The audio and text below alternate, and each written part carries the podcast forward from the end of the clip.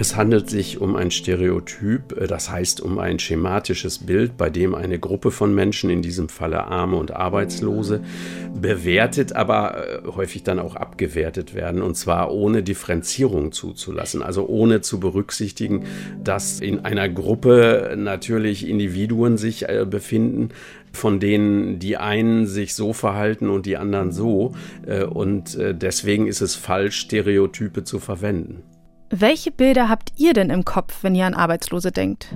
Stereotype nämlich sind gesellschaftlich geprägt und bezogen auf Menschen, die nicht viel besitzen, zeichnen sie oft ein negatives Bild. Die Abwertung von Armen und Arbeitslosen aus einem wissenschaftlichen Blickwinkel betrachtet. Darum geht es heute. Synapsen. Synapsen. Ein Wissenschaftspodcast von NDR Info. Mein Name ist Maja Bachtjarewitsch. Schön, dass ihr wieder dabei seid. Das Thema heute bewegt sich auf dem Gebiet verschiedener Wissenschaften und ist eng mit der Politik verwoben, die wir uns in diesem Zusammenhang auch angucken. Mit mir im Studio ist zu dem Thema mein Kollege Sebastian Friedrich. Moin. Hallo Maja. Wie kommt es, dass du dich mit diesem Thema beschäftigst? Da muss ich ein bisschen ausholen, denn ich hatte ein Berufsleben, bevor ich zum Journalismus gekommen bin. Also heute arbeite ich als freier Journalist, hauptsächlich für den NDR.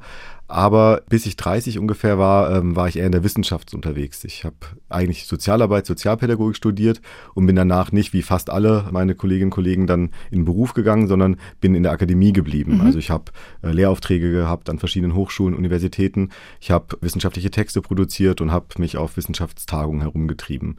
Die Schwerpunktthemen damals waren soziale Ungleichheit, Klassenverhältnisse, Geschichte der sozialen Arbeit, Geschichte der Armenfürsorge, im Grunde Geschichte des Kapitalismus insgesamt. Und ich habe damals dann in dieser Wissenschaftsphase auch eine Promotion begonnen und das ursprüngliche Thema dieser Promotion war das Arbeitslosenstereotyp. Okay, Arbeitslosenstereotyp. Ich glaube, das müssen wir nochmal erklären. Wie genau würdest du das definieren? Also ganz grob gesagt geht es dabei um die Art und Weise, wie Arbeitslose, aber auch arme Menschen insgesamt dargestellt werden und das natürlich vor allem in den Medien dargestellt werden.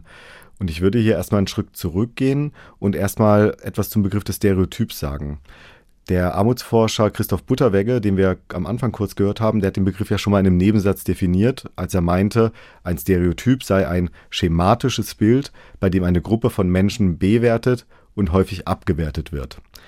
Nun ist das eine sehr treffende, aber auch sehr kurze Definition. Mhm. In der Sozialwissenschaft, in der Medienwissenschaft, Sozialpsychologie gibt es eine große Diskussion und auch schon eine lange Geschichte dieses Stereotypbegriffs. Und fast alle beziehen sich dabei auf Walter Lippmann. Das war ein US-amerikanischer Journalist, Publizist und Medientheoretiker, der 1922, also fast vor 100 Jahren, sein Standardwerk Die öffentliche Meinung veröffentlicht hat. In diesem Buch spricht er allgemein von Bildern in unseren Köpfen, die unsere Wahrnehmung maßgeblich bestimmen. Es geht darum, dass wir alle quasi eine Brille aufhaben, durch die wir die Welt um uns herum sehen. Mhm. Und wie entsteht diese Brille?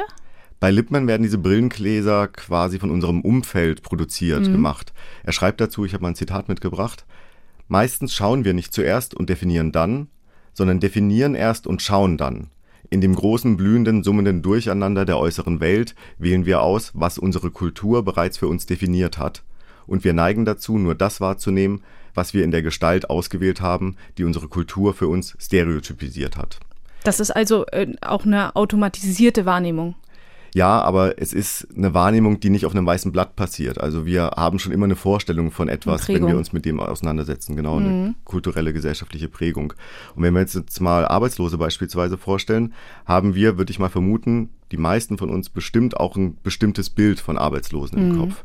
Und dieses Bild, was wir dann im Kopf haben, hat häufig nur sehr bedingt etwas mit realer Erfahrung, mit Erfahrungswerten zu tun, sondern ist eben eines, das wesentlich von der Gesellschaft oder hier bei äh, Lippmann durch unsere Kultur geprägt ist, etwa durch Medien, durch Zeitungen, durch mhm. Fernsehsendungen, aber auch durch Schule, durch unsere Eltern, durch Gespräche im Freundeskreis. Also für das, was Lippmann hier als Stereotyp beschreibt, gibt es ja im Grunde auch in der Alltagssprache ja ähnliche Begriffe. Es ist jetzt ja kein Phänomen, was allen jetzt völlig neu ja, sein sollte. Ja, also während du erzählst, fällt mir ein, sofort so Schubladendenken ein. In der Medienwissenschaft gibt es noch den Begriff des Frames, der auch in den letzten Jahren ein bisschen beliebter wurde, also mhm. der Begriff des Deutungsrahmens. Oder wenn wir jetzt noch ein bisschen weiter abzweigen, so französische Philosophie, an Michel Foucault denken, der hat den Begriff des Diskurses in einer sehr spezifischen Weise geprägt und dieser Begriff des Diskurses beschreibt ein von der Gesellschaft geteiltes Wissen, das uns alle prägt und unser Handeln quasi bestimmt.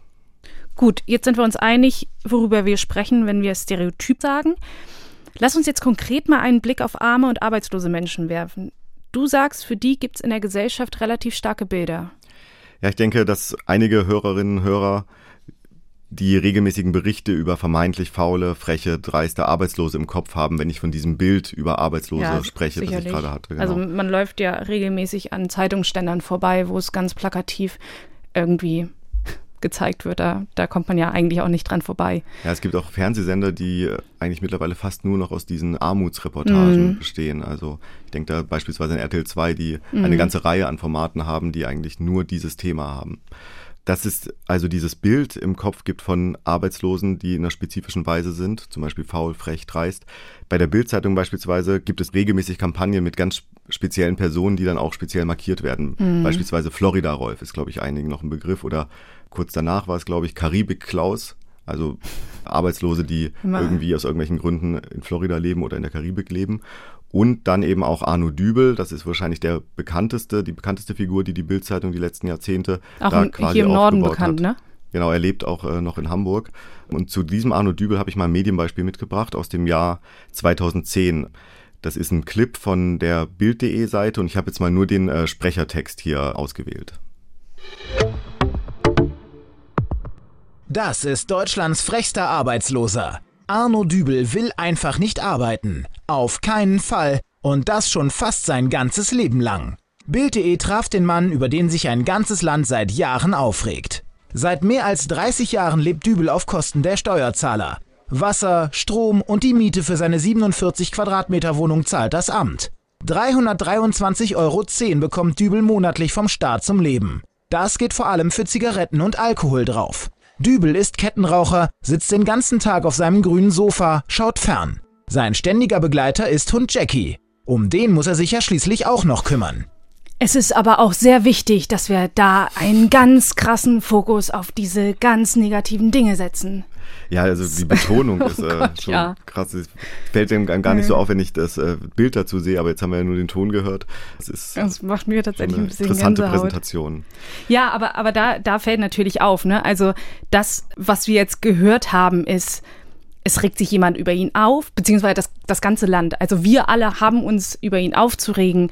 Es geht um Geld, das Amt bezahlt ihn, es geht um Alkohol und Zigaretten. Und das finde ich spannend, weil das ja, also vor allem hier in diesem Beispiel so ein wiederkehrendes Muster ist. Ne? Ja, und wir haben im Grunde hier fast alle Elemente dieses äh, Arbeitslosen-Stereotyps. Also bleiben wir mal bei Dübel, Arbeitslose wie Dübel sitzen, so die Zuschreibung, den ganzen Tag faul auf dem Sofa herum, leben dreist von natürlich unseren Steuergeldern, mhm. machen nichts Sinnvolles, außer vielleicht sich mal um den Hund zu kümmern, das ist hier der einzige Einschub, glotzen Fernsehen, das ist dann das sogenannte Unterschichtenfernsehen, rauchen und trinken Alkohol das wirkt für mich wie so eine typische Sündenbock-Kreation, so, dass wir jemanden haben, auf den wir mit dem Finger zeigen können und sagen können, hey, guck mal. Ich denke also, um das mal so vorwegzugreifen, dass das schon eine wesentliche Funktion auch dieses Arbeitslosenstereotyps mhm. ist. Wir werden später nochmal ausführlich über die Ursachen sprechen, also warum das Arbeitslosenstereotyp überhaupt so verfängt, auch in weiten Teilen der Gesellschaft. Mhm. Und ich denke, dass da diese Sündenbock-Beschreibung schon in die Richtung geht, wie ich es auch interpretieren würde. Bleiben wir mal kurz bei dem Beispiel mhm, hier. Gerne. Wir haben jetzt ja nur den Clip gehört und nur die Tonspur quasi gehört, aber es gibt dazu ja auch das Video und wenn man das Video sich anguckt, sieht man nochmal so eine weitere Dimension dieses arbeitslosen Stereotyps. In diesen 40 Sekunden, die wir gerade gehört haben, gibt es äh, Bewegtbilder, auf denen Dübel eigentlich immer eine Zigarette in der Hand hat. Mhm. Nun kann es auch sein, dass er tatsächlich immer eine Zigarette in der Hand hat, okay, aber es gibt auch fast die ganze Zeit Großaufnahmen davon, wie er an der Zigarette zieht, wie er die Zigarette ausdrückt, wie er sich diese Zigarette dreht, wie er sich irgendwie neues Material holt, um eine neue Zigarette zu rauchen, Zigarette also ein, anzündet. Ein, ein also Zigarette bewusster rauchen. Fokus quasi ja, genau, drauf also es, so erscheint es, als ob dieser Mensch nichts anderes macht, als den ganzen mhm. Tag Zigarette zu rauchen und vielleicht dann, während er denn die Zigarette anzündet und dran zieht, vielleicht mal kurz einen Blick zum Fernseher zu richten. Das ist sozusagen die Handlung, wie sie uns präsentiert wird von Arno Dübel. Und es mag ja auch sein, dass es Menschen gibt, die in ähnlicher Weise wie Arno mhm. Dübel leben und auch er ist ja keine fiktive Figur, es ist ja eine reale Figur, die da präsentiert wird. Aber, und das ist jetzt genau das Problem des Stereotyps, es lässt sich eben von einem Einzelfall nicht auf die Gruppe der Arbeitslosen insgesamt schließen. Also es werden regelmäßig solche stereotypen Darstellungen von Arbeitslosen wiederholt. Wir haben darüber gerade schon gesprochen, am Zeitungsstand, an dem du vorbeiläufst, oder wenn wir den Fernseher einschalten, da finden wir im Grunde in Dauerschleife Berichte von ja, ähnlichen Fällen, von ähnlichen Schicksalen. Aber diese Dauerbeschallung führt jetzt zu einer unzulässigen Verallgemeinerung, nämlich dass wir denken, dass alle oder zumindest fast alle arme Menschen und Arbeitslosen so leben wie Arno Dübel. Mhm was ich in diesem Zusammenhang einfach so spannend finde, aber auch, wenn ich ehrlich bin, auch so ein bisschen traurig, dass nie die Frage gestellt wird, oder nie, also ich will jetzt auch nicht generalisieren, aber häufig nicht die Frage gestellt wird, wie sind die da hingekommen? Warum, also warum ist die Situation so? Gab es da irgendwie einen Schicksalsschlag? Waren diese Menschen noch nie in einer anderen Position und hatten es halt immer sehr schwer? Also das treibt mich auch in meiner journalistischen Arbeit eigentlich häufig um. Und ich frage mich, ob das nicht auch mit der Empathie zu tun hat. Also ich denke, dass das tatsächlich der entscheidende Punkt ist, auch wenn wir uns mit diesem Thema befassen, nämlich die Frage, warum Menschen in so einer Lage sich befinden. Mhm. Dass diese Frage des Warums so selten gestellt wird. Also es gibt ja da eine Unmenge an Gründen. Du hast ja gerade schon den Schicksalsschlag genannt. Es gibt die Arbeitslosigkeit aufgrund von einer schwierigen Ausgangslage. Diskriminierung spielt auf diesem Arbeitsmarkt ja, wenn wir vielen Studien glauben, ja auch eine ganz wichtige Rolle so. Also und sowas kann halt auch sehr, sehr schnell gehen. Also es ist ja jetzt nicht so, dass, dass das irgendwie so ein schleichender Prozess sein muss, sondern es kann halt einfach sein, dass du von heute auf morgen irgendwie mit nichts dastehst. Ja. Oder du hast eine Krankheit, längere Beispiel, Krankheit, fällst ja. aus, kannst deinen Beruf nicht mehr machen, weil, mhm. weil das körperlich nicht mehr geht mhm. beispielsweise. Oder auch mal auf diese äh, strukturelle, äh, gesellschaftliche, politische Ebene gehen. Es gibt eine Wirtschaftskrise, Millionen sind plötzlich arbeitslos oder der mal erlernte Beruf wird nicht mehr gebraucht, weil es irgendwie einen Technologiefortschritt gibt und dann dieser Lehrberuf eigentlich gar keine Rolle mehr spielt. Also es mhm. gibt eine Unmenge an Gründen, warum Leute arbeitslos werden können. Und bei dem Arbeitslosenstereotyp wird eben die Ursache in erster Linie bei den Menschen selbst gesucht. Sie haben etwas falsch gemacht, sie sind selbst schuld an ihrer Lage, sie haben zu wenig Arbeitsmoral, sich nicht genügend angestrengt. Strukturelle Gründe, wie ich sie gerade kurz skizziert habe, für Armut und Arbeitslosigkeit Arbeitslosigkeit spielen bei diesen Darstellungen eigentlich in den meisten Fällen gar keine Rolle. Was sagt denn die Wissenschaft dazu? Ja, also es gibt diverse Forschungen, die aufzeigen, dass dieser faule Arbeitslose immer dann eine Rolle spielt, wenn es überhaupt um Arbeitslosigkeit geht.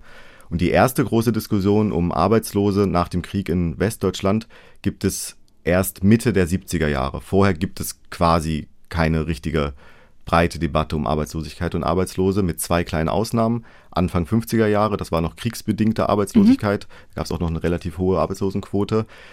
Und dann gibt es eine längere Phase der quasi Vollbeschäftigung. Kleine Ausnahme ist 1966, gibt es eine Rezession, aber auch keine breite Debatte um Arbeitslosigkeit. Und 1973 steigt dann die Arbeitslosenquote. Wir haben dann auch irgendwann eine Million Arbeitslose, was einen ganz wichtigen Symbolwert hat ähm, in der Gesellschaft. Also wir müssen auch nochmal uns vergegenwärtigen, wir sind hier in Westdeutschland nach dem Krieg und die Weimarer Republik, die viele ja noch erlebt haben da gab es ja sechs Millionen Arbeitslose und das war ein großes Thema. Also Arbeitslosigkeit ist ein Schreckgespenst in der Gesellschaft. Mhm. Und dann geht es 73, 75 los mit der Diskussion um Arbeitslosigkeit und sofort haben wir im Grunde die Diskussion darüber, dass es auch faule Arbeitslose gibt. Und diese Diskussion um Arbeitslosigkeit und speziell um faule Arbeitslose setzt sich dann fort. Anfang der 80er Jahre haben wir nochmal so einen vorübergehenden Höhepunkt. In den 90ern, vor allem 1997, gibt es eine größere Diskussion. Und dann im Grunde ab Jahr 2000, 2001 fast durchlaufend die Nullerjahre durch. Und immer wieder geht es dann in diesen Debatten um Arbeitslose, die den Sozialstaat ausnutzen würden und es sich in der berühmten sozialen Hängematte bequem machen. Mhm. Man muss aber auch sagen, das ist jetzt nicht nur die Schuld der Medien, der Redaktion, der Journalistinnen und Journalisten, dass sie immer wieder nur auf den faulen Arbeitslosen gucken, sondern diese Abwertung von Armen und diese Abwertung von Arbeitslosen, die fällt ja auch in der Gesellschaft auf den fruchtbaren Boden. Also es gibt zwar das Angebot, aber auch die Nachfrage in der Gesellschaft. Und gibt es Zahlen dafür, wie verbreitet diese Abwertung ist? Also es gibt die Einstellungsforschung, das ist so eine Schnittstelle so zwischen Sozialpsychologie, ein bisschen Politikwissenschaft, Sozialwissenschaft und die beschäftigt sich schon lange damit. Und die bisher umfangreichste Studie in diesem Bereich ist die Langzeituntersuchung Deutsche Zustände der Universität Bielefeld um den Erziehungswissenschaftler und Soziologen Wilhelm Heidmeier. Kennt vielleicht einiges, so ein relativ berühmter Soziologe in Deutschland. Er und sein Team haben zwischen das war 2002 und 2011, die Entwicklung von Vorurteilen gegenüber gesellschaftlichen Minderheiten in Deutschland untersucht. Und im Mittelpunkt stand bei ihnen, wie sie es nennen, das Syndrom gruppenbezogene Menschenfeindlichkeit. Mhm. Ein bisschen sperriger Begriff, aber sie meinen damit, dass es Syndrom unterschiedliche Symptome hat und einer dieser Symptome sind dann oder eine Reihe der Symptome sind Rassismus, Antisemitismus, Sexismus, Homophobie zum Beispiel. Mhm, das klingt aber einleuchtend. Genau, also das, das, das übergeordnete ist das Syndrom und darunter diese einzelnen Symptome. Mhm. Und zwei dieser Symptome des Syndroms sind für unser heutiges Thema relevant und das ist zum einen die Abwertung von Obdachlosen und die Abwertung von Langzeitarbeitslosen. Also diese beiden Aspekte haben sie gezielt untersucht über einen längeren Zeitraum hinweg. Und der gemeinsame Kern all dieser Symptome wiederum ist dann eine Ideologie, und zwar, sie nennen das die Ideologie der Ungleichwertigkeit. Ist auch wieder ein etwas komischer, längerer Begriff, aber das äh, sagt genau das, was in dem Begriff drinsteckt, nämlich die Behauptung, dass die Menschen, anders als etwa im Grundgesetz angelegt, nicht gleich viel wert seien. Das ist mhm. die Vorstellung von Ungleichwertigkeit. Und in dieser Langzeituntersuchung haben sie dann jährlich repräsentative Umfragen gemacht und ich würde da jetzt einfach mal ein paar Ergebnisse vorstellen. Ja, gerne. Der Aussage, Obdachlose seien in Städten unangenehm, stimmten etwa ein gutes Drittel der Befragten zu. Also 2007 waren das mehr als 38 Prozent. Und ebenfalls über ein Drittel der Befragten stimmten der Aussage zu, bettelnde Obdachlose sollten aus den Fußgängerzonen entfernt werden und etwa die Hälfte der Menschen waren der Ansicht, das war jetzt auch 2007, die meisten Arbeitslosen seien nicht wirklich daran interessiert, einen Job zu finden, 47 Prozent. Wurde da vielleicht auch der Grund für die Aussage abgefragt, also warum die Menschen das denken? Nee, das ist relativ äh, standardmäßiger Fragebogen, mhm. quantitative Auswertung. Sind, die sind ja nicht nochmal reingegangen, haben die Leute befragt, warum sie das so sehen. Also okay. es ist nur so, sehen sie es so oder sehen sie es nicht mhm. so. Es gibt auch heute noch ähnliche Studien, also diese Deutsche Zustände, Langzeituntersuchung ist erstmal abgeschlossen, aber es gibt ähnliche Studien, die sich auch auf dieses Syndrom gruppenbezogene Menschenfeindlichkeit beziehen. Man muss allerdings sagen, dass bei diesen neueren Studien infolge dieser deutschen Zustände die Abwertung von Armen ja eine kleinere Rolle spielt. Teilweise werden auch die Fragen ein bisschen anders gestellt, deswegen ist es nur bedingt vergleichbar. Aber wenn wir jetzt mal die sogenannte Mitte-Studie der SPD-nahen Friedrich-Ebert-Stiftung nehmen, die ist jetzt im Sommer, kam jetzt die letzte Folge raus, da stimmten der Aussage, Langzeitarbeitslose sind nicht wirklich daran interessiert, einen Job zu finden, immer noch mehr als 20 Prozent der Befragten zu. Und auch ebenso viele stimmten zu der Aussage, Langzeitarbeitslose machen sich auf Kosten der Gesellschaft ein bequemes Leben. Die Studie hat übrigens die Befragten auch zu wohnungslosen Menschen befragt. Also das ist ja dieses andere Syndrom, nämlich mhm. ähm, Abwertung gegenüber Obdachlosen. Und der Aussage, bettelnde Obdachlose sollten aus den Fußgängerzonen entfernt werden, stimmten auch hier immer noch 13,4 Prozent zu. Ich habe jetzt ja die alten Zahlen und die neueren Zahlen vorgestellt und da sieht man schon, dass die Abwertung von Armut und Armen sinkt. Das ist mir jetzt auch in der Recherche jetzt nochmal hier aufgefallen im, im Vorhinein. Ich habe darüber länger nachgedacht, ob das Problem nicht mehr so ein großes Problem in der Gesellschaft ist, also ob es so ein, ob es einen Grund zur Entwarnung gibt und ich bin da eher skeptisch. Also ich kann es jetzt auch nicht endgültig beweisen, aber ich denke, es ist schon ein Unterschied, ob man diese Erhebung in den 2000er Jahren, in den Nullerjahren macht oder ob man es mhm. heute macht, weil damals ich habe das vorhin schon angedeutet, damals war das wirklich eine große Debatte, die Debatte um mhm. neue Unterschicht. Das war eigentlich fast jeden Tag ein Bildtitel gefühlt, der sich mit diesem Thema auseinandergesetzt hat. Und zwar gibt es heute auch immer mal wieder noch eine Auseinandersetzung damit, aber nicht mehr in dieser Intensität, wie es in den 2000er Jahren der Fall war. Und das sehen wir ja auch bei anderen Themen, auch wenn es um Rassismus geht, um ähm, Debatte um Geflüchtete. Wenn ein Thema groß ist, dann ist die Polarisierung auch meistens bei diesem mhm. Thema größer. Deswegen würde ich diese Vergleiche zwischen den aktuellen Zahlen und den damaligen Zahlen so zumindest ein wenig relativieren. Aber wenn wir davon ausgehen, dass das viel mit der gesellschaftlichen Brille zu tun hat, die wir tragen und wir uns auch die öffentliche Debatte angucken in der Entwicklung. Heute wird ja komplett anders diskutiert über bestimmte Themen, als es früher war. Das heißt, vermutlich, wenn wir uns das angucken, ist einfach schon die Stimmung in der Gesellschaft anders oder vielleicht ein bisschen aufgeklärter, was hm. das auch erklären könnte, sicherlich. Ja, vielleicht kommt aber noch der Aspekt hinzu, dass in den 2000er Jahren auch die soziale Krise tiefer war, als es heute ist. Also damals gab es ja auch wirklich noch eine Massenarbeitslosigkeit, mhm. die es in der Form ja heute nicht mehr gibt. Aber die Angst vor sozialem Abstieg, die heute bestimmt auch noch Menschen haben, die war damals bestimmt noch mal ein gutes Stück größer und wir werden nachher noch sehen, dass es da auch einen Zusammenhang gibt zwischen Abstiegsangst und eben dieser Abwertung von Arbeitslosen. Deswegen Hypothese, wenn wir jetzt in der Wirtschaftskrise wären, wären diese Zahlen der Abwertung von Armut und Arbeitslosen bestimmt noch mal ein gutes Stück höher. Was bedeutet das denn konkret für die Betroffenen? Es gibt da auch Studien zu und die zeigen, dass sich Erwerbslose auch nochmal selbst quasi nach unten abgrenzen.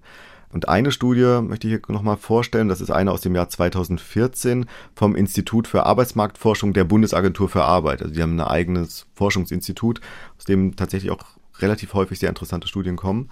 Und Damals wurden Hartz-IV-Bezieherinnen, Hartz-IV-Bezieher interviewt und gefragt, wie diese denn mit dem medial vermittelten Bild von Arbeitslosen umgehen. Also genau mit diesem, mit dieser weit verbreiteten mhm. Vorstellung, alle Arbeitslosen oder viele Arbeitslose äh, würden sich in der sozialen Hängematte bequem machen. Und das Ergebnis, die Interviewten hätten sich die zentralen Denk- und Beurteilungsschema zu eigen gemacht, so heißt es in dieser Studie. Die Befragten betonen ihre Schuldlosigkeit an ihrer Situation und wiesen diese negativen Zuschreibungen des faulen Arbeitslosen zurück.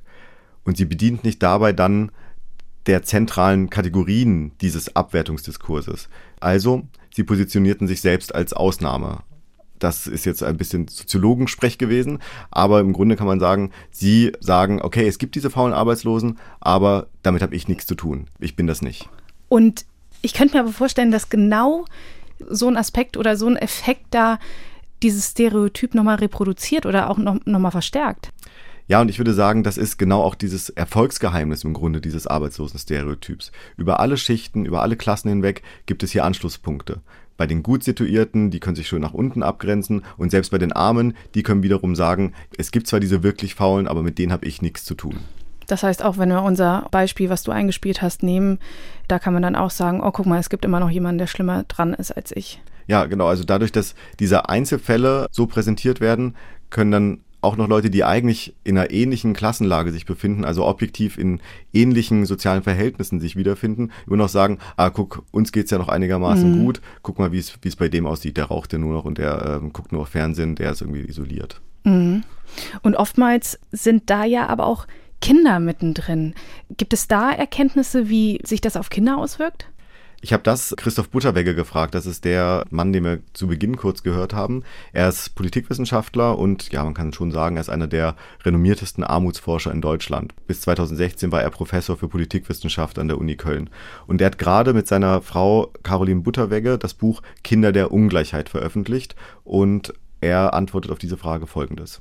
Kinder aus armen Familien werden ausgegrenzt von ihrer Peer Group. Sie werden ausgelacht, wenn sie zum Beispiel die Kleidungsstücke der größeren Geschwister auftragen oder wenn sie im tiefsten Winter in Sommerkleidung und Sandalen auf dem Schulhof stehen. Und dieses ausgelacht werden, das ist für sie wahrscheinlich viel schlimmer und demütigender, als die Kälte zu spüren. Also das heißt, wir dürfen nicht so tun, als wäre Armut in Deutschland äh, so eine Art Armut Deluxe oder äh, Jammern auf hohem Niveau.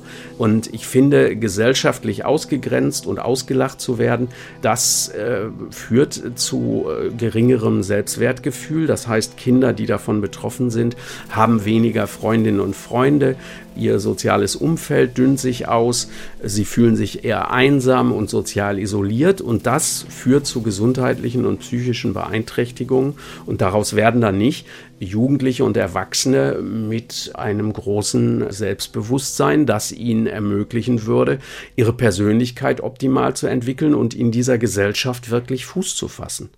Hier kommen im Grunde zwei Probleme zusammen. Das eine ist das Problem der Abwertung, der Anerkennung beziehungsweise der mangelnden Anerkennung und das andere ist das Problem des Mangels auf materieller Ebene. Also wir haben hier es mit Kindern aus einkommensschwachen Haushalten zu tun, die sich vielleicht Schulausflüge nicht leisten können, teures Schulmaterial, Bücher oder so nicht leisten können, zu Hause vielleicht auch mehr noch als andere Kinder gezwungen sind, äh, mit anzupacken, auf die Geschwister aufzupassen. Das ist die materielle Ebene. Und gleichzeitig wird dann diesen Kindern oder diesem Kind dann auch noch die ganze Zeit eingeredet, dass sie sowieso weniger wert seien. Und das wirkt sich sicher auch negativ auf das Selbstwertgefühl aus und erst recht dann auf die Chancen. Wenn wir nochmal zurückkommen auf diese Stereotype. Du hast vorhin erläutert, wie weit verbreitet die sind. Warum ist das so?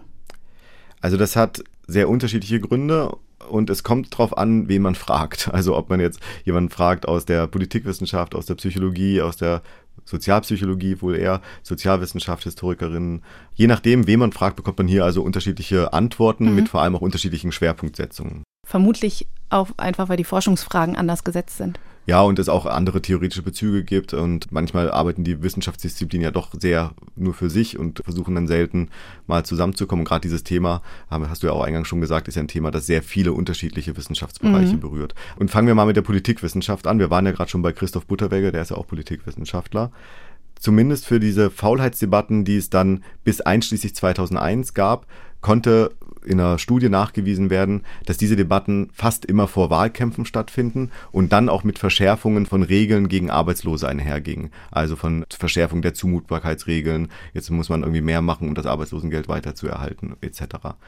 Und das hat äh, eine Studie nachgewiesen des äh, Wissenschaftszentrums Berlin aus dem Jahr 2001 und nicht zufällig in dem Jahr 2001, denn das ist das Jahr, in dem, übrigens wieder ein Jahr vor der Bundestagswahl, in dem es eine massive Debatte um faule Arbeitslose gab. Und diese Debatte, so sehen das einige Leute in der Politikwissenschaft und auch in der kritischen Sozialwissenschaft, diese Debatte war mit ein Wegbereiter dann für die späteren Harz-Reformen, die Agenda 2010.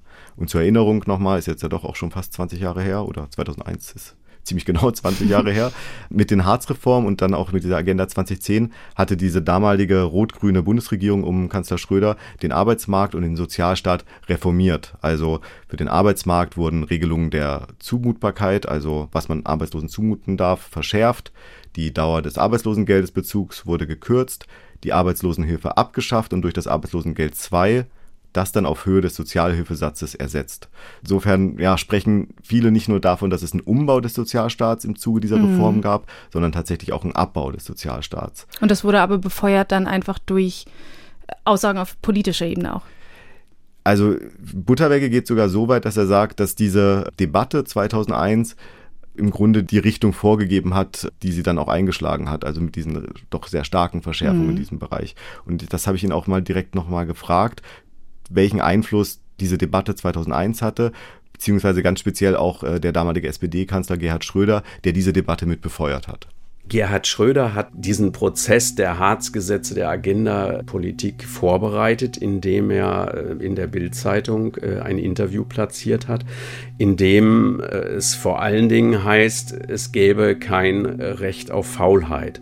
Und damit wurde natürlich das Stereotyp transportiert, dass es sich bei den Erwerbslosen um eine Gruppe von Menschen handelt, die am liebsten nicht arbeiten wollen, die sich drücken wollen, die faulenzen.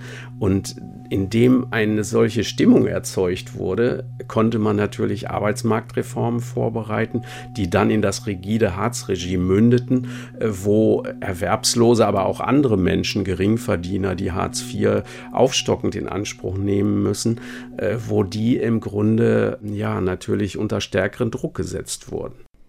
Hier hört man, Butterwegge ist ein Politikwissenschaftler, der mit seiner Meinung aber nicht gerade hinter dem Berg hält. Und für die Einordnung, er kandidierte 2017 für das Amt des Bundespräsidenten als parteiloser Kandidat der Linken. Ja, also Butterwegge ist eindeutig ein politischer Politikwissenschaftler, ein linker Politikwissenschaftler. Und er ist damit übrigens bei diesem Thema keine Ausnahme. Also die meisten, die sich mit der Abwertung von Armen und Abwertung von Arbeitslosen auseinandersetzen, stehen politisch eher links. Das heißt, es gibt gar keine konservativen oder Wirtschaftsliberalen da auf dem Feld? Ja, also in der Soziologie und in der Psychologie, Sozialpsychologie, selbstverständlich auch Politikwissenschaft und Wirtschaftswissenschaften sowieso, gibt es tatsächlich ja relativ viele, auch konservative Wirtschaftsliberale, aber Leute, die sich ganz gezielt mit diesem Phänomen beschäftigen, über das wir heute sprechen, da sind mir eigentlich kaum wirtschaftsliberale Konservative bekannt. Es gibt das ist aber vielleicht noch ein bisschen anderer Aspekt, aber es gibt einen Menschen, der mir da einfällt, der sich mit der Abwertung von Reichen auseinandersetzt. Mhm. Und er ist Historiker, Rainer Zietelmann heißt er, hat sehr viel Geld wohl mit Immobilien in Berlin verdient und hat jetzt vor ein paar Jahren eine Doktorarbeit veröffentlicht zur Gesellschaft der Reichen, zur Abwertung von Reichen, wo er mit eigentlich sehr ähnlichen Begriffen arbeitet, die wir hier heute auch besprechen,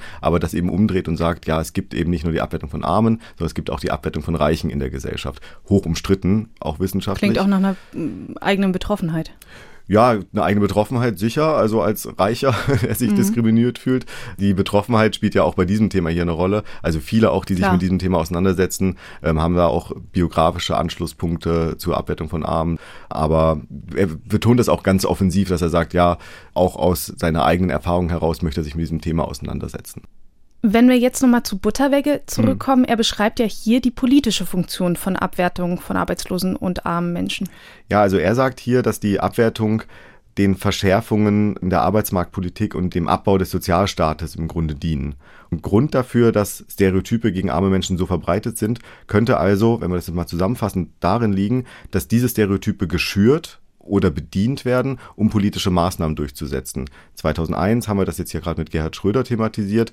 Es war aber auch schon 1975 beispielsweise so, als der damalige SPD-Arbeitsminister Walter Arendt auch eine ähnliche Debatte geprägt hat, was dann auch zu Verschärfungen mitgeführt hat. Sowohl in der Politikwissenschaft als auch in den Sozialwissenschaften ist im Grunde seit Jahrzehnten davon die Rede, dass wir in einer Ära des Neoliberalismus leben, also einer Zeit, in der die Privatisierung äh, vorangetrieben wird, eine Zeit, in der das Prinzip der Markt regelt alles herrscht und das auch die ganze Gesellschaft durchzieht. Ist aber Neoliberalismus nicht eher so ein Kampfbegriff? Also ganz ehrlich, in der politischen Debatte kann es diesen Charakter tatsächlich haben. Also nicht nur für Linke, auch für soziale eingestellte Konservative etwa, wird dieses Attribut neoliberal häufig benutzt, um im Grunde alles aus ihrer Sicht Schlechte und Abzulehnende zu beschreiben. Also ist da auch auf eine Art ein abwertender Sammelbegriff für alles, was man nicht mag. Mhm. In der Politik und Sozialwissenschaft bemühen sich die Wissenschaftlerinnen und Wissenschaftler aber darum, diesen Begriff tatsächlich präzise und genau zu fassen und den also von so einem Kampfbegriff-Level so herunterzuholen. Und dieser Begriff hat entsprechend auch je nach Bereich der Wissenschaft auch unterschiedliche Bedeutungen. Zunächst war das ein wirtschaftspolitischer Ansatz, der Mitte des vergangenen Jahrhunderts aufkam. Also es ging dort neoliberalen Ökonomen um eine Erneuerung des Wirtschaftsliberalismus, der zu diesem Zeitpunkt eher ins Hintertreffen geraten ist. Und grob gesagt ging es darum, Privatisierungen und Deregulierungen durchzusetzen und den Unternehmen weitgehend freie Hand zu lassen. Ich muss nur kurz dazu sagen, bei neoliberal machst du immer die Anführungszeichen, die hört man natürlich nicht. Genau. Aber du betonst quasi das, den Begriff des Neoliberalismus. Ja, genau. Also, weil es ist im Grunde eine Erneuerung des Wirtschaftsliberalismus mhm. und äh, man hat einfach das Neo noch mit davor gesetzt. Insofern mache ich eigentlich fast immer gedanklich und auch wenn ich mit jemandem spreche, diese Anführungszeichen. Okay. Und diese Neoliberalisierung ging dann einher mit dem Umbau bzw. mit dem Abbau des Sozialstaats. Ja, also die, die das als Abbau so bezeichnen, würden das so sehen, dass die Agenda 2010 im Grunde ein Ausdruck neoliberalen Denkens ist. Es gibt jetzt nun ja noch die Soziologie und die Sozialphilosophie, die für uns hier interessant ist. Und da weisen Wissenschaftlerinnen und Wissenschaftler immer darauf hin, dass neoliberales Denken auch Einzug in den Alltag gehalten hat, also mhm. weit über ein wirtschaftspolitisches Konzept hinausgeht. Also dass die Gesetze des Marktes, betriebswirtschaftliches Denken im Grunde sämtliche soziale Beziehungen in unserer Gesellschaft mittlerweile prägen. Beispiel. Sport wird getrieben, um sich selbst zu optimieren, um die Chancen auf dem Arbeitsmarkt zu verbessern. Aber auch Menschen in unserem privaten Umfeld werden entlang von Nützlichkeit bewertet. Also so werden dann selbst Freundschaften dann Aufwands- und Ertragskalkulation unterzogen. Und dieser Geist des Neoliberalismus, von dem du sprichst, also verstärkt der konkret diese Abwertung von Arbeitslosen? Also hier ein eindeutiges Ja derer, die dieser Gesellschaftsanalyse gerade folgen, wie mhm. wir sie auch gerade skizziert haben. Es gibt natürlich auch Wirtschaftsliberale und auch Konservative, die äh, nicht so einen kritischen Begriff von Neoliberalismus haben, sondern wir sind jetzt hier schon in diesem vorhin auch schon mal angesprochenen eher linken Bereich der, der Wissenschaft. Also im Kampfbegriff. Ja, also in, oder in der, ja, ich würde sagen, jetzt hier nicht so sehr der Kampfbegriff, sondern eher in dieser kritischen Sozialwissenschaft, kritischen Politikwissenschaft, die sich seit Jahren bemühen, so eine Fundierung dieses Neoliberalismusbegriff zu machen und da eben diese entsprechende Zeitdiagnose haben. Und die würden sagen, ja, die Abwertung von Armen hängt mit diesem neoliberalen Zeitgeist, wie wir ihn gerade skizziert haben, zusammen. Mhm. Und hier möchte ich mal einen kleinen Exkurs zur Sozialpsychologie machen und zu Rate ziehen, was Sie eigentlich äh, analysiert haben. Und hier spielt auch nochmal der Begriff der gruppenbezogenen Menschenfeindlichkeit eine Rolle. Dieser Begriff von Wilhelm Heidmeier der deutschen Zustände. Noch während es diese Langzeituntersuchung deutsche Zustände gab, aber auch noch danach, haben Wissenschaftlerinnen und Wissenschaftler einen Begriff geprägt, der für unser Thema heute ziemlich interessant ist. Und das ist der Begriff des marktförmigen Extremismus. Eine, die diesen Begriff mit entworfen hat und damals auch in dem Forschungsteam der Langzeituntersuchung Deutsche Zustände dabei war, ist Eva Groß. Sie ist heute Professorin für Kriminologie an der Akademie der Polizei in Hamburg und sie hat mir diesen Begriff folgendermaßen erklärt. Ganz konkret besteht der marktförmige Extremismus aus drei Dimensionen. Das ist einerseits der unternehmerische Universalismus, also die Orientierung an diesem neoliberalen Leitbild des Unternehmerischen Selbst worin eben von jedem Individuum sowas wie Selbstoptimierung, Eigenverantwortung und eigenes Verschulden mittransportiert wird, wenn man in eine soziale Schieflage kommt. Das wiederum verbindet sich mit einer Zustimmung zu ähm, raviater Wettbewerbsideologie, wonach man der Meinung ist, dass gesellschaftlicher Fortschritt nur durch Wettbewerbsmechanismen erzielt werden kann. Und die dritte Dimension sind die sogenannten ökonomistischen Werthaltungen. Also die Menschen werden eingeteilt nach Nützlichkeit und weniger Nützlichkeit. Und diese drei Dimensionen verbinden sich und deswegen sprechen wir von marktförmigen Extremismus, weil es eben eine extreme Form des marktförmigen Denkens ist, wo sich eben die, die Abwertung mit der neoliberalen Norm verbindet. Ich finde diesen Begriff des marktförmigen Extremismus wirklich ziemlich spannend. Ich glaube, wir sollten das aber nochmal mhm. auseinanderfriemeln. Das war ja jetzt echt ein Klotz an Informationen. Also ich finde das sehr gut, wie sie das beschreibt, aber genau, wir können das jetzt noch mal ein bisschen anschaulicher Genau, machen. einfach auseinanderzerren so.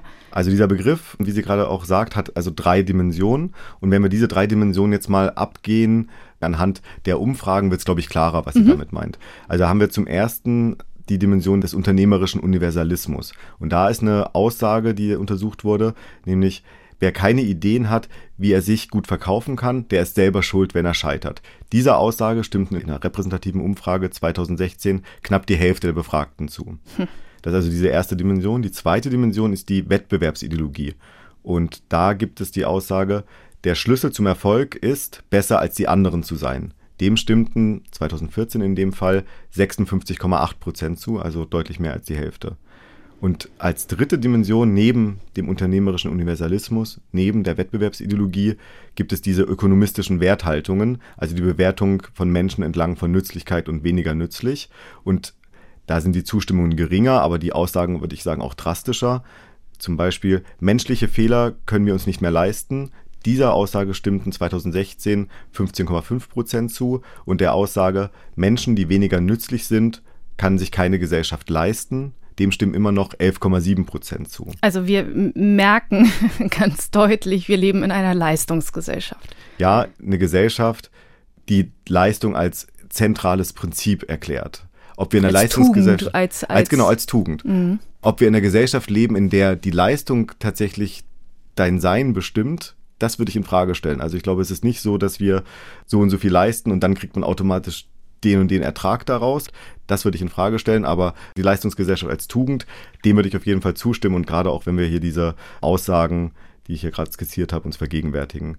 Um nochmal auf den marktförmigen Extremismus zurückzukommen, also hier kommen alle drei Dimensionen zusammen. Das ist wirklich ganz wichtig. Der marktförmige Extremismus ist eine Verbindung von diesen drei Dimensionen und ist dann zusammengenommen eine ökonomisch neoliberal gefärbte Art der gruppenbezogenen Menschenfeindlichkeit. Insgesamt ergibt diese Umfrage, dass knapp ein Viertel der Bevölkerung eine extrem marktförmige Einstellung hat. Das ist ein bedeutender Anteil. Also ja, es handelt sich ja keineswegs um ein Phänomen an den sogenannten Rändern der Gesellschaft, an den Extremen der Gesellschaft, wie dieser Begriff, dieser Extremismusbegriff suggeriert, sondern es ist ein Phänomen, das tatsächlich sehr, sehr weit verbreitet ist und bis in die sogenannte Mitte der Gesellschaft reinsickert. Lässt sich da ausmachen, wer besonders so denkt oder wie es zu diesem Denken kommt? Genau mit dieser Frage hat sich Eva Groß in ihren Arbeiten zum Begriff intensiv beschäftigt. Sie hat also gefragt, bei welchen Gruppen der marktförmige Extremismus und aber auch speziell die Abwertung von armen Menschen, von Arbeitslosen besonders verbreitet ist. Und hier hat sie, wie ich finde, ein paar sehr interessante Ergebnisse. Da zeigt sich, dass insbesondere Personen, die sich in ihrem Lebensstandard, in ihrem Status bedroht fühlen, besonders stark dem marktförmigen Extremismus zustimmen. Also Bedrohungen, ähm, Abstiegsängste sind so eine Art Motor für diese ökonomistische, neoliberal gefärbte Art der Menschenfeindlichkeit. Das hat sich über diverse Untersuchungen gezeigt. Und auch hier haben wir extrem starke Statuseffekte in diesen Zusammenhängen. Das heißt, insbesondere in oberen Statusgruppen, die sich in ihrem Status bedroht fühlen, haben wir fast so eine, man spricht fast von einer blickdichten Trias, ja, also so, eine, so einem Dreiklang aus Bedrohungsgefühl, also der Angst, den eigenen Status zu verlieren, dem marktförmigen Extremismus und dann aber Abwertung. Mhm. Ja, also ein ganz starker Befund, finde ich, von dem Eva Groß hier spricht. Abstiegsängste, der extreme Glaube an Wettbewerb und den Markt verbinden sich gerade bei gut situierten dann mit der Abwertung von Armut. Ah, und hat das etwas damit zu tun, dass ich Angst habe, nicht mehr dazu zu gehören? Also Angst habe, nicht mehr einer privilegierten Gruppe, wie sie als Ideal gezeichnet wird, da einfach als Außenseiter rauszufallen? Ja, also dazu gibt es auch einen Begriff, eine Theorie aus der Sozialpsychologie, würde ich gleich vorstellen. Ich möchte nochmal ganz kurz zu Eva Groß hier zurück. Die konnte nämlich auch belegen, dass gut Situierte, die Angst vor sozialem Abstieg haben, auch eher zu Autoritarismus neigen, auch eher zur Verharmlosung des Nationalsozialismus neigen. Also nicht nur die Abwertung von Armen spielt hier eine Rolle, auch übrigens die Abwertung von Menschen muslimischen Glaubens ist genau bei diesen Gruppen gut situierten mit Abstiegsängsten stärker vertreten. Das ist aber eine krasse Erkenntnis, finde ich. Ja, das heißt jetzt aber nicht, dass jede Person, die Angst vor sozialem Abstieg hat, den Nationalsozialismus verharmlost. Aber, und das konnte eben das Forschungsteam belegen, diese Neigungen und auch die Abwertungen gegenüber bestimmten Gruppen sind bei gut situierten mit Abstiegsängsten signifikant häufiger vorhanden. Wie lässt sich das denn erklären, dass gerade Besserverdienende mit Abstiegsängsten stärker zu dieser Abwertung neigen? Ja, das ist jetzt die entscheidende Frage, weil bisher haben wir nur den Zusammenhang festgestellt, dass es diesen Zusammenhang zwischen gut situiert, Abstiegsängsten und Abwertungen gibt, mhm. aber ja noch nicht begründet. Also warum ist das so? Und hier brauchen wir eine Theorie. Und eine Theorie, die für uns ganz interessant ist, ist die soziale Dominanztheorie. Und demnach wird die gesellschaftliche Hierarchie durch, sie nennen es, legitimierende Mythen aufrechterhalten. Die höher stehende Gruppe benutzt so einen legitimierenden Mythos, um die sozial niedriger stehende Gruppe abzuwerten. Und ein solcher legitimierender Mythos könnte eben auch der marktförmige Extremismus sein. Das lässt sich auch übertragen. Jim Sedanius und Felicia Prato, beide SozialpsychologInnen aus den USA, haben die soziale Dominanztheorie auch auf das Geschlechtersystem bezogen, also auf die Ungleichheit zwischen Mann und Frau. Und diese legitimierenden Mythen funktionieren natürlich dann besonders gut, wenn sie bereits verankert sind, also wenn sie an etwas anknüpfen können, was in der Gesellschaft schon lange als gemeinsames Wissen geteilt wird. Also zum Beispiel, dass Frauen ja so emotional sind und nicht zum rationalen Denken und Handeln neigen und deswegen seien sie nicht geeignet für Chefpositionen ja, oder also Entscheiderpositionen. Ist ja auch eine Vorstellung, die jetzt nicht erst seit gestern vorherrscht, sondern schon lange in der Gesellschaft verbreitet ist. Und bezogen auf unseren marktförmigen Extremismus könnte das zum Beispiel die Geschichte vom Tellerwischer zum Millionär sein. Also diese Vorstellung, du kannst alles schaffen, wenn du dich nur genügend anstrengst. Jeder ist seines Glückes Schmied. Das ist eine Geschichte, ein sogenanntes Narrativ, wie es auch heute dann gerne heißt, das sich im Grunde seit Jahrzehnten, wenn nicht sogar noch länger hält und diese Gesellschaft, vor allem eine kapitalistische Gesellschaft, sehr, sehr prägt. Und dazu gibt es dann auch das Gegenteil, was dann der Abwertung von Arbeitslosen und armen Menschen dann in die Hände spielt. Und zwar, wenn du dich halt nicht genug anstrengst, dann hast du es halt nicht geschafft. Ich würde sagen, das ist genau die Kehrseite der Medaille. Also das lässt sich gar nicht voneinander trennen. Also diese Vorstellung, du kannst alles schaffen, du musst es nur wollen, ist genau die Kehrseite von, wenn du es nicht geschafft hast, dann bist du wohl selber schuld. Dann kann es ja nur an dir liegen, du hast es zu nichts gebracht, du hast dich wohl nicht genügend angestrengt. Mhm. Und das hier ist genau dieser Mythos der Leistungsgesellschaft, nämlich dieser Mythos, dass die Stellung in der Gesellschaft davon abhängt, welche Leistung man erbringt. Und da gerät genau aus dem Blick, dass es diverse Faktoren gibt, die genau dieses Leistungsprinzip verhindern. Also Kinder aus Arbeiterfamilien beispielsweise haben es trotz gleicher Noten wie jetzt Kinder aus einer Anwaltsfamilie oder aus einer Ärztinfamilie äh, nachgewiesen schwerer Abitur zu machen oder, oder überhaupt aufs Gymnasium zu kommen. Das Leistungsprinzip missachtet die Diskriminierungen in der Gesellschaft. Und nicht zuletzt missachtet das Leistungsprinzip auch, dass es in einer Gesellschaft, die wie diese nun mal auf Konkurrenz und Wettbewerb beruht, notwendigerweise eben auch Verliererinnen und Verlierer geben muss. Also wir können nicht alle Chefs werden. Eine Gesellschaft, die auf Gewinn und Verlieren beruht, die braucht notwendigerweise eben auch diese Verliererinnen und Verlierer. Und da werden dann auch strukturelle Probleme ganz offensichtlich auf ein Individuum fokussiert. Also ja. quasi von der strukturellen Ebene runtergetragen auf die individuelle. Ja, und die, das haben wir vorhin bei den Kindern ja auch schon äh, thematisiert, die, die dann aus welchen Gründen auch immer unten stehen, diese sind dann auch noch Abwertungen ausgesetzt.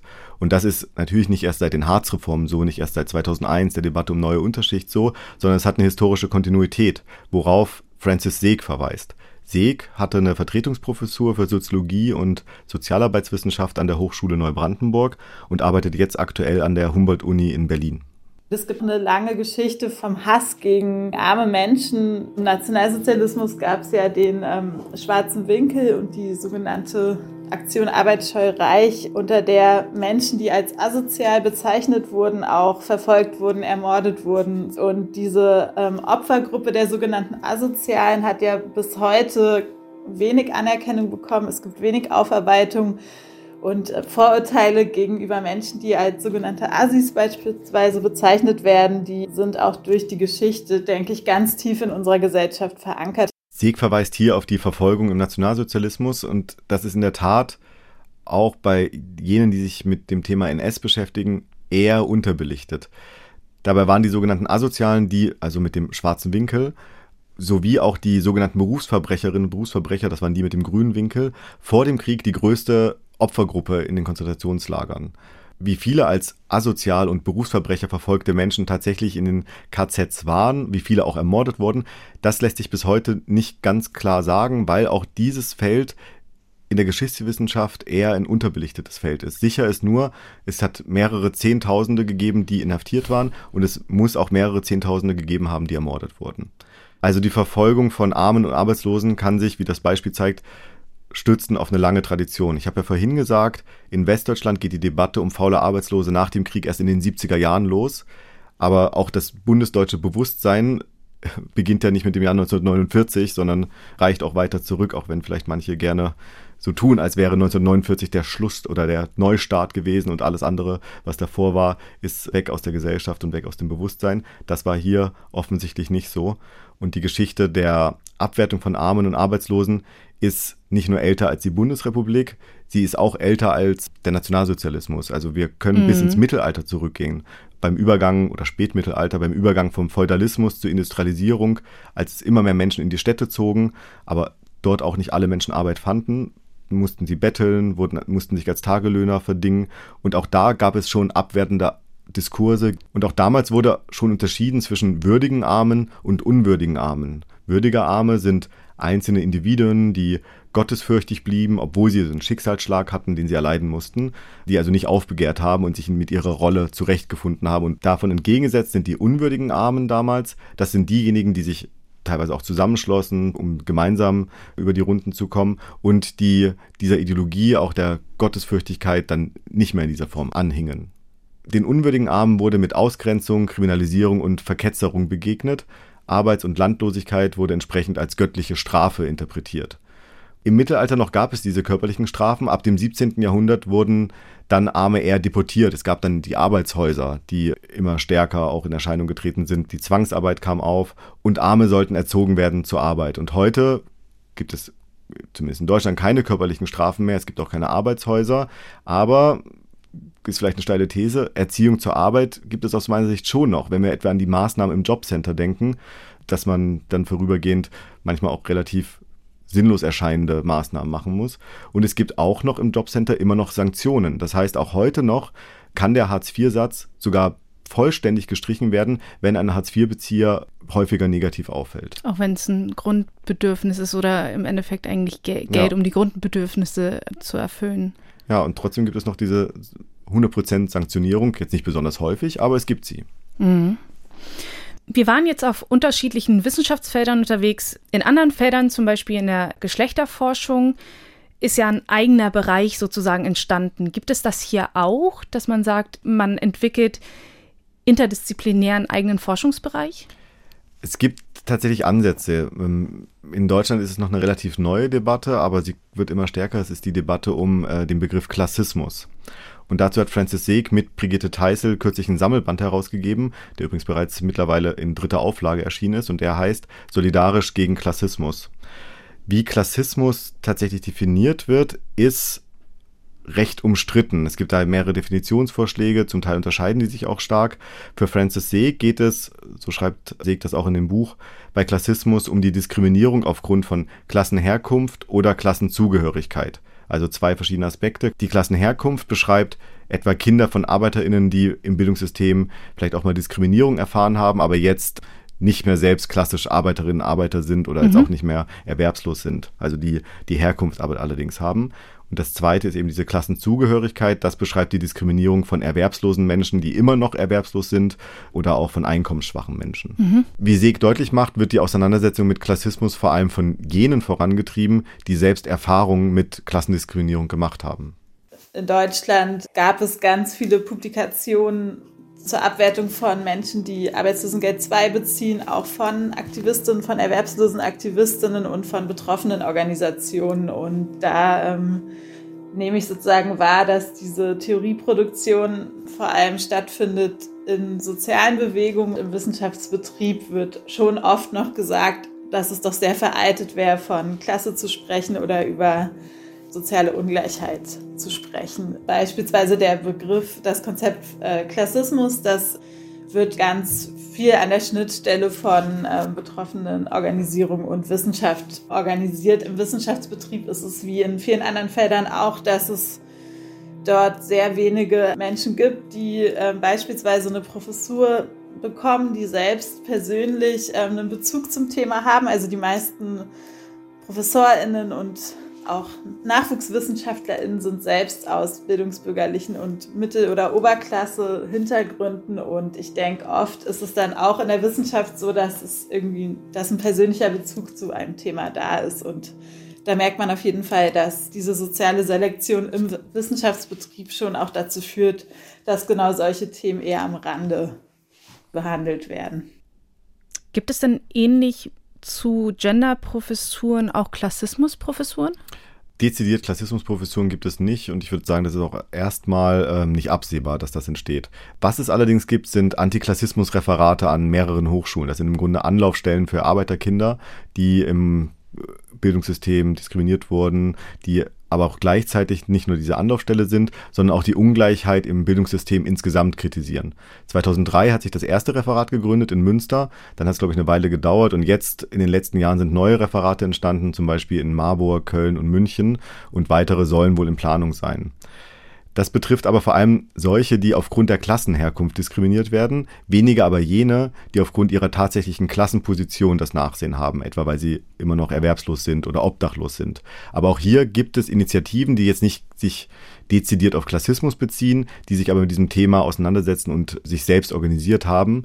Und da kann man beispielsweise die Arbeitslosen Selbsthilfe in Oldenburg nennen, die seit den 80er Jahren aktiv ist und bis heute kontinuierlich Arbeit macht. Es gibt auch den Verein Arbeiterkind das sind tatsächlich Arbeiterkinder, die studiert haben und die anderen Arbeiterkindern so ein bisschen auch den Zugang mhm. versuchen zu gewähren. Genau, das ist aber dann eher wieder diese Klassenherkunft-Dimension, mhm. während dann zum Beispiel Erwerbsloseninitiativen dann eher, wenn wir jetzt in diesem Begriff bleiben, die Diskriminierung aufgrund der Klassenposition thematisieren, also der tatsächlich immer noch bestehenden Klassenposition. Mhm.